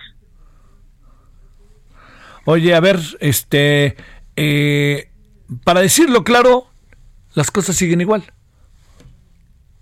Pues sí, y eso es lo, más lamentable, porque una de las banderas del actual presidente fue de que el tema del espionaje y el uso político del CISEN como aparato de inteligencia del Estado mexicano iba a terminar. Y no sabemos, no sabemos, pero aquí nada más hay dos opciones, Javier. Este espionaje es al interior del gobierno, es decir, dependencias de seguridad que lo están haciendo, o algún actor externo, pero lo veo difícil por la complejidad que se quiere para tener un equipo de esta naturaleza. Sí, pues bueno, este, oye, eh, te pregunto en términos de tu experiencia, ¿proliferan, proliferan este tipo de intervenciones? Por la experiencia que yo tengo y por lo que hemos visto en los medios de comunicación, han proliferado y siguen proliferando. Es decir, hay más equipos o actos de intervención de los que nos podríamos imaginar. Híjole, híjole, híjole, híjole. Este, pero yo lo que digo es, eh, ¿y qué? ¿Esto, ¿Esto en manos de quién debe de estar? ¿De la fiscalía o se persigue de oficio o si no lo denuncias no pasa nada? ¿Cómo funciona? Bueno, evidentemente, por la magnitud de este problema, eso la Fiscalía General de la República tendría que tomar conocimiento de los hechos. Es un delito de carácter federal, pero sí, como en cualquier delito, sí se requiere la denuncia de los afectados. Y normalmente los afectados no quieren presentar la denuncia. Y eso es algo, Javier, que nos tendría que poner en dudas y ponernos a analizar por qué alguien que fue víctima de espionaje telefónico no quiere denunciar. Y la respuesta es porque no quiere que se sepan más vínculos o conexiones de él. Porque eh, la autoridad ministerial lo que va a hacer es pedir lo que se llama la sábana de, la sábana telefónica de ese número, es decir, todas las entradas y salidas del número telefónico objeto de la intervención ilegal. Y ahí el actor no quiere que se sepa con quién tiene contacto. Entonces es interesante ver este tipo de cosas porque sería muy fácil denunciarlo y que la autoridad investigara hasta donde sea posible, pero normalmente quien pone la traba a la investigación es la víctima del delito, en este caso quien fue intervenido ilegalmente. Yo tengo la impresión de que nadie quiere decir esta boca es mía, mi querido Ramón. Nadie, incluso la afectada, ¿eh? Pues yo los veo muy tranquilos. Sí, Gracias. Yo que debería haber una actitud más este, contundente, sí. Eh, tratar de exigir que este tipo de actos paren, porque evidentemente violenta y vulnera la intimidad de claro. la persona se metía. Pues, yo creo que no, hay la contundencia como para hablar de una denuncia de carácter penal. Eso nos hace pensar cosas feas, este, o cosas chuecas, o, o a ver, a saber que se andan cuidando entre ellos, ¿no? Así se llevan, también diría por ahí alguien. Maestro, gracias. Muchas gracias, Javier, como siempre es un gusto. El gusto es mío. El maestro Ramón Celaya Gamboa, abogado penalista, especialista en inteligencia y procesos de seguridad. Ah. ¿Por qué no presentan formalmente una denuncia para algo tan delicado? A ver, yo le planteo. Usted en su casa y vamos a suponer que en su actividad laboral, ¿no? Invita a una persona que tiene que ver con su trabajo y al día siguiente usted llega a su oficina y le dicen, mira lo que supimos que pasó ayer en tu casa y, la, y el audio. Y sacan hasta cuando este, dicen salud con, con una bebida, ¿no? Y qué bueno que viniste, gracias. Todo eso, ¡pum! ¿Usted qué haría? Pues lo denuncia uno, ¿no? Imagínese si se metieron ahí donde se van a meter también. Pues aquí no. Y es un partido como Morena y es un personaje. Yo tengo la mejor de las impresiones de Berta Luján. Yo no sé qué esté pasando ahí, ¿eh? Está raro. 17.21 en la hora del centro. Solórzano, el referente informativo.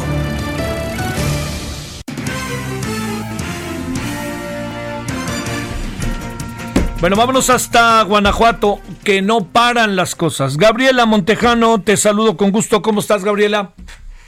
Hola, ¿qué tal? Muy buenas tardes. Pues en Guanajuato continúan las situaciones violentas. El día de hoy, el restaurante Los Tres Hermanos fue incendiado y rafagueado por un grupo de personas. Esto en la comunidad de La Cruz, en el municipio de Celaya. Se han reportado dos personas sin vida de este incidente. A las siete de la mañana fue informado a las autoridades municipales sobre un atentado al restaurante ubicado en la comunidad de La Cruz con dirección a la localidad de La Luz, Texas. Al sitio de inmediato se trasladaron diversas patrullas de la Policía Municipal y el Cuerpo de Bomberos, quienes trabajaron para sofocar el fuego que encontraron en este lugar. Datos de investigación señalan que momentos antes un grupo de hombres armados ingresaron al negocio y pusieron unas cartulinas con un mensaje de un grupo de la delincuencia organizada y después de realizar algunos disparos le prendieron fuego. Más tarde el gobierno municipal a través de un comunicado confirmó que dos personas perdieron la vida eh, y los cuerpos fueron encontrados al interior del inmueble. Este es mi reporte desde Celaya. Oye, eh,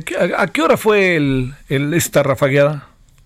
Fue entre seis y media de la mañana y siete de la mañana de hoy. Oye, ¿y quiénes estaban ahí? Eh? ¿Había clientes o no? Pues no, no había clientes todavía. Te comento que es un restaurante muy popular, muy grande, sí. porque... ¿Cómo se llama? Eh, los tres hermanos. Se caracterizaba por vender carnitas. Las carnitas de ese pueblo son muy populares. Sí, sí, sí. Y bueno, pues eh, todavía no estaba abierto, pero se presume que se trataba de los encargados, los veladores del lugar, los que perdieron la vida. bueno, y también el mensaje está más que claro, ¿no? Pues no nos hagamos, pero bueno. Sí, el, dejaron una cartulina, Javier, te comento. Ándale, que decía. firma de un grupo criminal nuevo. Ellos eh, firman como la M y advierten, pues, lanzan consignas y advierten que, va a haber agresiones a, los diferentes comercios que estén con el grupo contrario criminal, por supuesto. Oye, ¿y tienes una idea de qué significa la M? No, M, M, no, no, no, no, yo no lo había visto, es la primera vez que veo que dejan una cartulina con esta firma. Se han visto recientemente en todas las ejecuciones que se registraron incluso después de la captura del marro, tanto del, del llamado azul ahora, que, que es un, personaje aquí en la zona al que citan las cartulinas del cártel de Santa Rosa de Lima, y del propio cártel de Jalisco Nueva Generación, pero este es nuevo, este de la M no lo habíamos visto. Gracias, Gabriela, buenas tardes. Hasta luego, buena tarde. Bueno, si se trata de un personaje que se llama el azul, estaba el azul Esparragosa, ¿eh? o sea que Digo, y no es él. ¿eh?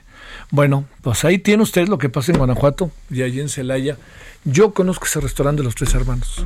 Sí, es de carnitas famoso, eh, muy popular incluso. Pero fíjese a la hora que fueron, ¿no? Sabían lo que hacían exactamente y, qué mensaje querían enviar exactamente.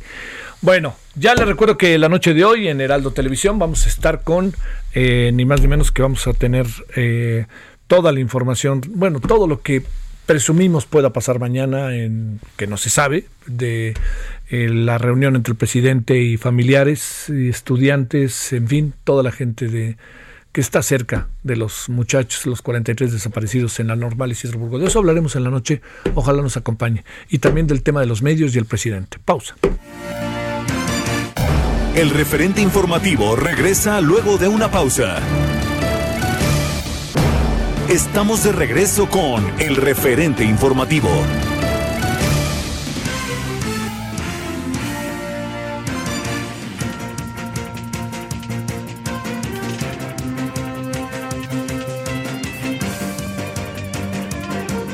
Para las 17.30 en la hora del centro entramos a la media hora final de este viernes, de este viernes que hoy es eh, eh, viernes 25 eh, Mañana le hemos estado recordando, se cumplen seis años de aquella, de aquella noche, la noche más triste.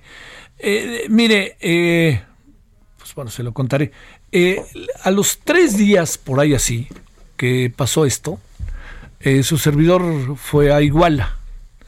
la impresión, no, digamos, ya todo estaba cerrado, o sea, era, llegar a la normal era imposible, cerraron la normal los accesos a la normal en todo sentido. Había una situación extrema, límite, había una infinidad de rumores de lo que había pasado, pero había certezas de que a, algún, a un grupo al menos de los 43 los habían eh, agolpado, los habían metido en una estaquitas o algo parecido, una camioneta de estas, y los habían puesto, y sí había evidencias de que iban ahí, un grupo y que algunos pudieron haber muerto, incluso lamentablemente asfixiados porque estaban agolpados unos encima de otros.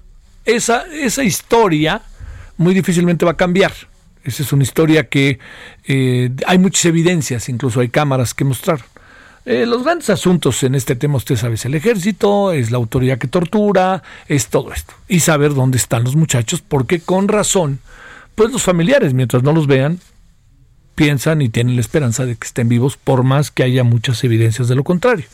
Bueno, pero yo recuerdo que estábamos ahí y estando ahí eh, iba yo con un camarógrafo y le dije, pues vamos a grabar y nos metimos a un lugar, otro lugar y otro lugar. Nadie ya quería hablar ni decir nada, pero sí daba la impresión de que era una especie de imaginario colectivo sabía muy bien lo que había pasado.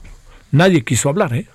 Y yo mm, soy de la idea de que la tardanza y la forma en que se hizo la investigación llevó a que hubiera un conjunto de confusiones que rompieron con muchos de los elementos de la investigación que sin duda alguna son rescatables.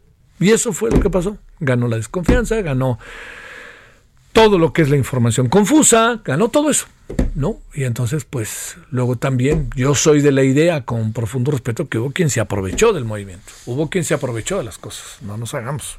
O sea, no le demos vuelta y no quiero por ningún motivo este eh, ser eh, menos, falto respeto con las familias que todo eso, pero si hay gente que se muy viva y los al fin y al cabo, como diría el dicho, los paganos, pues acaban siendo los familiares, ¿no? Bueno, yo le cuento a las 17.33, en eh, hoy en la noche hablaremos del tema, yo le cuento a las 17.33 en la hora del centro que vamos a hablar del COVID. Solórzano, el referente informativo. Ahora sí que como tratamos cada semana o por lo menos cada 15 días, pues pasamos lista con el doctor Fernando Vidal Martínez, médico internista, cardiólogo del Instituto Nacional de Enfermedades Respiratorias del INER. Doctor, te saludo con gusto. ¿Cómo has estado en esa primera línea de batalla en el INER? Javier, ¿cómo estamos? Aquí prácticamente no a seis meses, sino a siete meses desde el primer día que llegó el primer paciente, 28 de febrero, al hospital. Prácticamente siete meses, largos siete meses de esta pandemia que ha cundido al mundo y ha complicado los sistemas sanitarios a nivel mundial y sobre todo en este país. Pero ahí estamos en el frente de batalla, todavía mucho trabajo, se incrementaron un poco los ingresos hospitalarios en esta semana y pues con la sorpresa de los recontagios. A ver, déjame plantearte, doctor Fernando, ¿qué recuerdas de ese 28 de febrero? ¿Estabas tú en el hospital? ¿Estabas en el instituto? ¿Qué recuerdas de lo que pasó? ¿Y cuáles eran las primeras reacciones que tenían?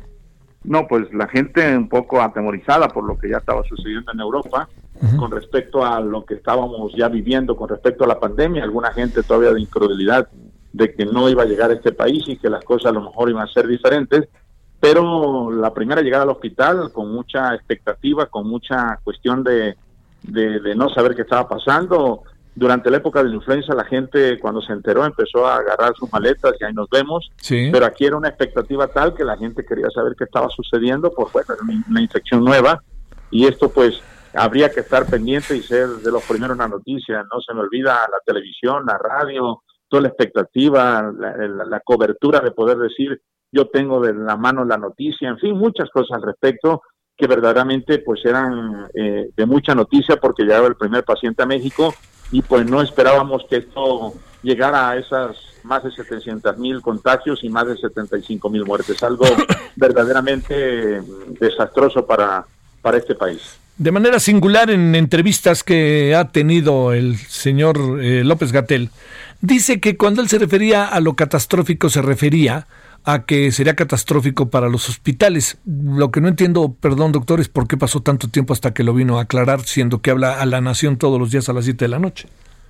Sí, no, yo creo que la parte esta, eh, cuando ya comenzó a elevarse la estadística y empezar a ver una mortalidad tan elevada, yo creo que tendríamos que hablar eh, ya de una cuestión de bastante, bastante importante con respecto a catastrófico para este país. Y distintamente lo que sucede alrededor del mundo, pues México es uno y pues nosotros defendemos esa parte que tendría que haber, pero realmente yo creo que en siete meses sí tenemos que tener eh, algo de aprendizaje ya porque la verdad es que casi 10 mil muertes por mes, vamos a ponerlo así, y casi eh, 100 mil por contagio por mes, pues es algo que tiene que llamar la atención y retomar eh, ciertas medidas que a futuro nosotros podamos decir mm, no tenemos ya tal tipo de, infecciones y si llega otra pandemia pues estar preparados de una manera verdaderamente estricta. Realmente yo lo dije al principio, no estamos conociendo la historia, la tendríamos que haber revisado de la gente que ya había pasado, estaba iniciando con esto y las medidas tuvimos que haberlas hecho de una manera mucho más estricta para evitar que esta estadística no nos esté comiendo y esa catástrofe de la cual se habla verdaderamente es una realidad, no hay que no hay que decir que no es una realidad y si nosotros hacemos cuesta en insumos de salud pues se ha gastado millones de millones de pesos. Sí. A ver, eh, ¿cómo encuentras las cosas en, en perspectiva? Eh, estos 100 días o un poquito más, 7 meses, ¿qué, qué, qué podríamos decir como eh, un poco como luces y sombras, Fernando, que has podido apreciar estando en la primera línea de batalla? Yo creo que una cuestión muy importante, Luz, el, el apoyo que ha tenido el gobierno para, la, para todo esto ha sido bastante importante. Eso no hay que negarlo ni dudarlo. La gente, indistintamente que saturó hospitales, se complicó porque de repente no sabíamos hacia dónde movernos, qué hacer, eh, dónde estábamos parados, la información que se tenía, todo lo que venía con respecto a si los medicamentos no funcionaban, la cuestión de que la gente empezó a, abarrotar la farmacia y quererse llevar el medicamento que leían en el doctor Google o lo que informaban, en fin, todo eso, pues fue algo verdaderamente que al principio complicó y dio vuelta a este sistema de salud y que por supuesto nos estaba poniendo en jaque.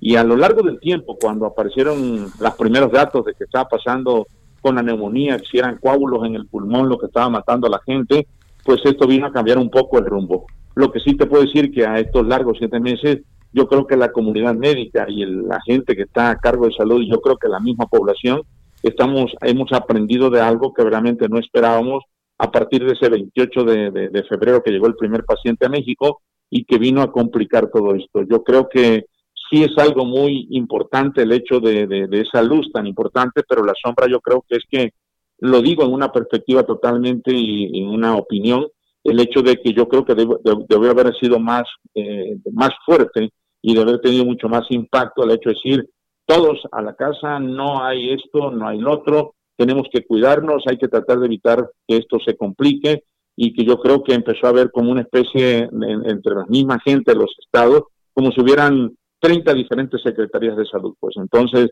yo creo que todo eso era algo que sí debía haberse eh, planeado y, que yo creo que esto lo vamos a aprender en forma importante para que no se complique en futuras pandemias.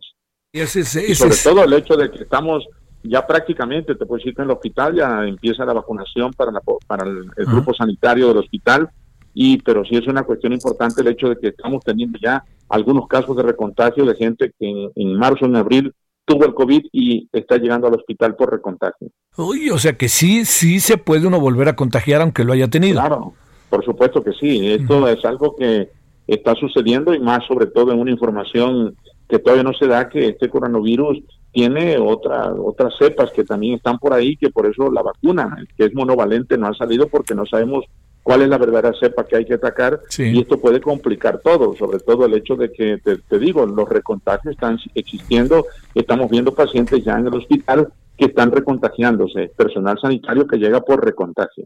Oye, doctor, ¿el recontagio en qué situación de salud coloca a quienes lo, lo sufren? Dicho de otra manera, ¿les pega más fuerte? ¿Qué información se tiene hasta ahora? Hasta ahorita lo que hemos tenido es que solamente se tienen algunas manifestaciones generales.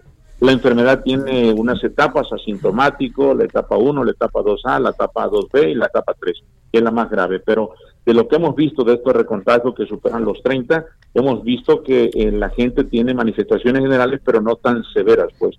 Pero estamos viendo que son gente que no tiene ningún factor como diabetes, hipertensión de fondo, que podría complicar todo esto. Sí. Oye, la parte que corresponde a, a, la, a la influenza, ¿qué, qué, ¿qué sugerencia como doctor Arias, ¿quién tendría que vacunarse? Todos tendríamos que vacunarnos. Va a ser difícil, todos, en términos hasta económicos, en términos de distribución. Pero digamos, ¿cuáles serían esas, además de ustedes como sector salud directamente, que sean los primeros? Espero que no sean los políticos, como han dicho algunos legisladores. Este, pero digamos, en la población vulnerable, ¿cuál es ante la influenza? Yo creo que lo que se ha venido diciendo durante toda la época de influenza, la gente más vulnerable pero lo que tú bien dices, o sea, tú dirías, pues yo me quiero vacunar, algo que está sucediendo muy interesante en, en Nueva Zelanda, en Australia, y eso que parece que la influenza y el coronavirus están compitiendo un poco. Entonces, eh, eh, es algo que habrá que ver la información en un futuro no muy lejano de días para ver qué está sucediendo en ese país que se adelantan a la influenza y que tuvieron coronavirus, qué está sucediendo. Eso va a ser muy interesante de tenerlo y, y hacer un seguimiento para ver qué pasa. Pero la gente vulnerable, los diabéticos, los que tienen patología pulmonar, los niños, la gente de más de 60 años, que son los grandes vulnerables a la influenza, tienen que vacunarse. Aquí yo creo que sí se tiene que vertir algo muy importante, saber si esos 700 mil contagiados, cuándo deben vacunarse contra influenza, o los que tuvieron un contacto con, con, la gente que tuvo el, el, COVID, si se deben de vacunar a tiempo, porque no vaya a ser, mucha gente lo está preguntando, si a lo mejor que a gente le da, le baja le da como la semejanza influenza y que pueda tener más susceptibilidad a agarrar el coronavirus, pues todo eso yo creo que ya es algo que tiene que empujar la Secretaría de Salud para dar una información veraz, eh, eh, clara, real de lo que podría suceder al respecto y realmente cómo se van a distribuir las vacunas, porque esto va a ser un caos total de quererse vacunar todo mundo contra la influenza o si hay datos que están sucediendo de que yo no me vacuno porque eh, me van a bajar las defensas y puedo agarrar el COVID o si ya tengo un familiar que tuvo COVID y me vacuno con influenza, ¿qué va a suceder? Todo eso, Javier, yo creo que tiene que ser muy puntuable y yo creo que ya tiene que ser a la luz porque estamos a nada de empezar. Nosotros ya estamos mandando pruebas para influenza.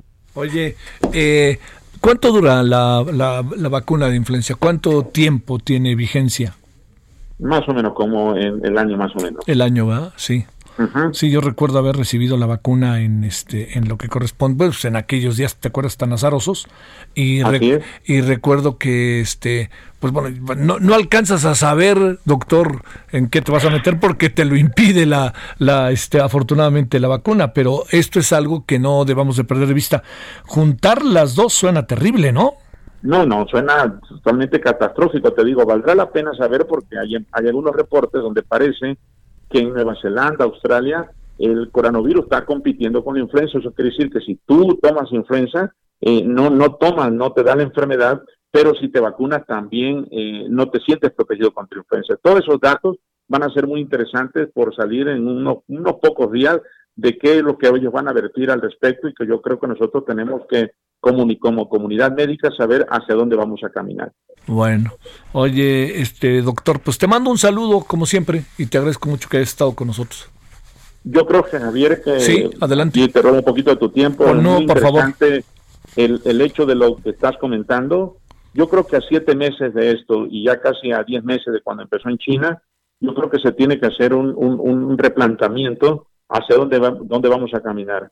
En la nueva situación del COVID, dónde se está parado en una realidad, si realmente tenemos las expectativas de las vacunas, qué va a pasar con los medicamentos y si la gente que tiene influenza o se complica de neumonía por influenza, a qué tipo de hospital va a llegar, si va a llegar al mismo hospital como el INER, a qué tipo de hospitales para no recontagiarse. Ya muchos hospitales van a, a ser híbridos, eso quiere decir que el COVID lo van a llegar un poquito, pero va a haber, ya se van a empezar a atender pacientes con otro tipo de patologías. ¿Qué tanto de esos vamos a caer en, cuestiones que son asintomáticos y va a recontagiarse. Yo creo que todo ese planteamiento valdrá la pena hacérselo, Javier, porque si no, las cosas se van a complicar en este país. Hijo, no debemos de dejar de ser nosotros los primeros actores de todo esto, ¿no, Fernando? Totalmente, yo creo que la, la, la, relación entre la población, la, el gobierno, la Secretaría de Salud, yo creo que tiene que, ser muy estricto porque, te, te vuelvo a repetir, todo esto pareciera que, no lo estamos tomando tanto en consideración y en cuenta y si se complica la cuestión de la influenza, esto va a ser totalmente un desastre y, yo espero que la cantidad de vacunas que lleguen sean distribuidas en forma eh, eh, hacia la gente que debe hacerse y no se entre en caos como sucedió con los medicamentos que salieron al principio para tratar de combatir el COVID y se agote totalmente y empiece a haber un mercado negro que complique totalmente a este país. Te mando un saludo, doctor Fernando Vidal Martínez. Muchas gracias como siempre. No, Javier, a ti por la entrevista y gracias a tu auditorio y como siempre, ya sabes, a tus órdenes. Te lo agradezco. Ahora 17 con 46 en la hora del centro. Solórzano, el referente informativo. Bueno, a lo mejor recuerda que, al principio Monclova le, le, pegó fuerte el coronavirus. le pegó porque hubo un problema en un hospital para decirlo claro, no es que le haya pegado a toda la población, pero era digno de atenderse y por ningún motivo pasarlo por alto. Bueno, todo esto se lo cuento porque hay una candidata en Coahuila que le va a contar ahorita a Alejandro Montenegro cómo le va. A ver, Alejandro, saludo con gusto, ¿cómo has estado? ¿Qué tal? ¿Cómo estás, Javier? Es un gusto saludarte desde Coahuila con esta pues terrible historia que quizá es la historia que, que se repite con algunas o muchas familias del país. Es el caso de, de, Olga Isela Maya Cruz. Ella es candidata del Partido Unidad Democrática de Coahuila a una diputación local por el Distrito 6 que abarca eh, algunos municipios de la región eh, centro de Coahuila. Y bueno, pues ella eh, de alguna manera ha visto cómo el COVID ha arrasado con su familia. Tan solo esta familia murieron, tan solo esta semana, perdón, murieron a causa del COVID-19 su padre Jaime Amaya el pasado 20 de 20 de septiembre y su hermana Rosa Amaya Cruz el 23 de septiembre. Pero eso no es todo. Antes de ellos también otro de sus hermanos, Raúl Amaya, quien se desempeñaba como médico en una clínica del IMSS, también falleció el pasado 3 de septiembre eh, por el virus. Y antes de él también otra de sus hermanas, quien también es doctora, era doctora Elisa Maya Cruz, también falleció el pasado 5 de abril a causa, a causa de este COVID-19.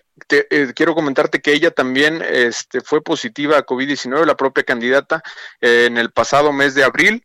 Sin embargo, bueno, pues después de tener algunas complicaciones, presentó un cuadro de neumonía y demás. Sin embargo, pudo eh, pues recuperarse y en mayo ya dio pues negativo a la prueba que se le practicó después de, de realizar su tratamiento. Y bueno, pues ella lo que comenta es que en estos días, bueno, pues va a guardar eh, obviamente un luto por, por su hermana que fue la, la que más recientemente falleció y bueno, pues continuará con estas actividades eh, de campaña. Están en plena campaña los candidatos en, Coahuila. Hubo algunas críticas porque bueno, pues se llegó a decir que ella contenía actualmente el virus y por lo tanto estaba poniendo en riesgo a todos los ciudadanos a los que está visitando como parte de su campaña. Sin embargo, bueno, pues ella niega que actualmente tenga el virus y pues después de guardar algunos días eh, retomará sus actividades de campaña, Javier. Bueno, oye, pero qué fuerte. Y, nomás para precisar la edad de sus familiares, eh, ¿en qué más o menos, en qué oscila?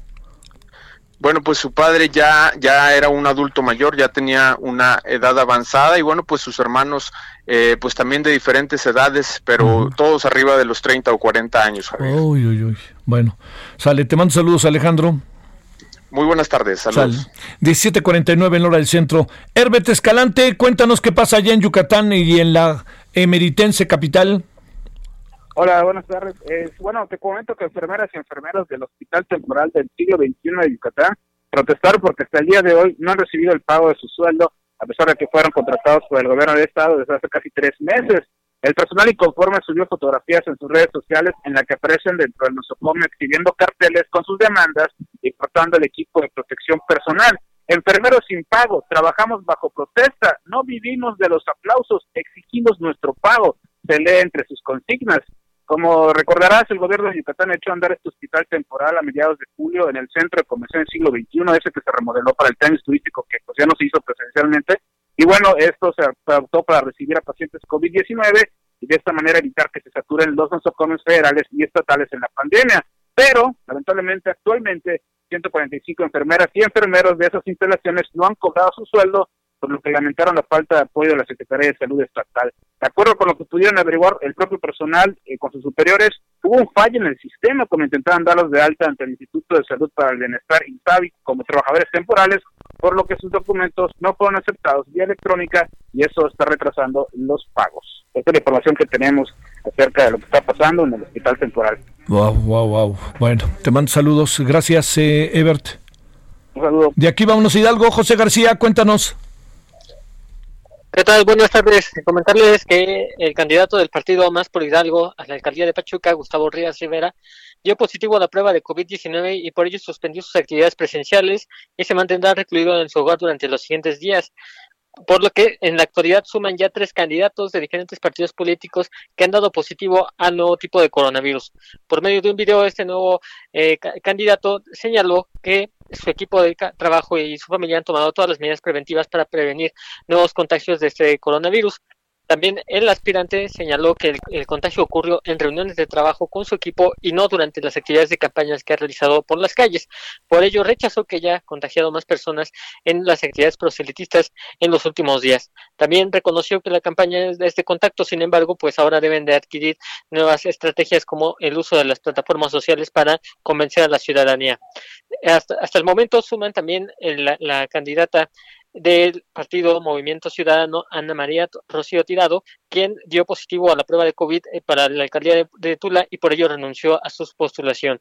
Mientras que Tomás Alonso García, aspirante del Partido Nueva Alianza a la alcaldía de San Agustín Tlaxiaca, también dio positivo, sin embargo, él no renunció a su postulación y las actividades proselitistas las realizó su suplente. La, al gobierno de Hidalgo pidió que se suspendieran las actividades proselitistas, no obstante, hasta el momento, tanto el INE como el IE han mantenido el proceso electoral para los comicios del próximo 18 de octubre. muchas gracias y buenas tardes, José. Buenas tardes. Oiga, ya nos vamos. Eh, déjeme decirle qué tenemos para hoy. Que esto es, bueno, a ver, tenemos eh, antes de irnos rapidísimo. Cuéntanos Atahualpa Garibay para cerrar, como casi que como todos los días cerramos con él. ¿verdad? Bueno, vámonos hasta allá, Tijuana. Cuéntanos Atahualpa en breve.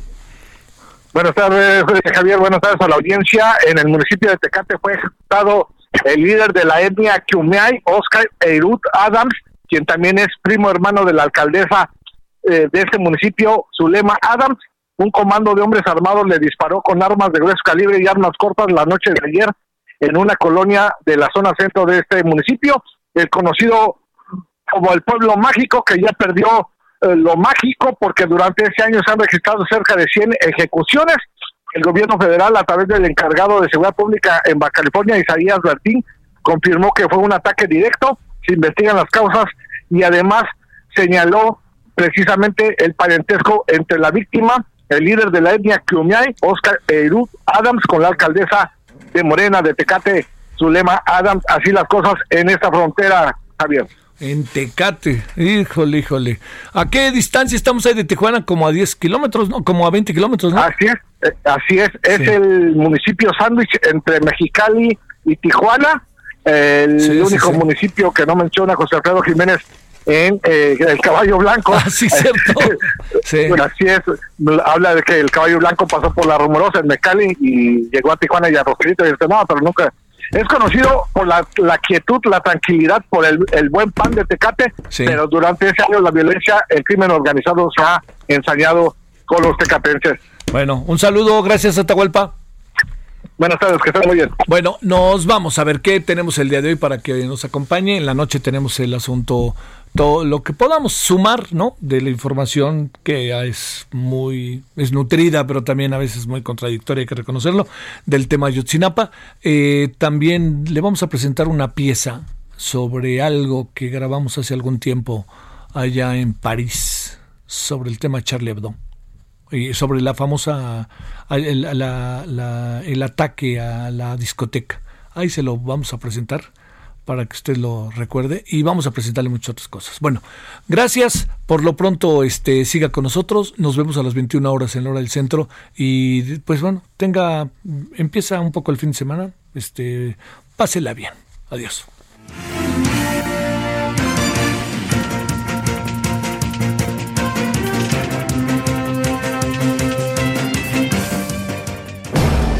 Hasta aquí, Solórzano, el referente informativo.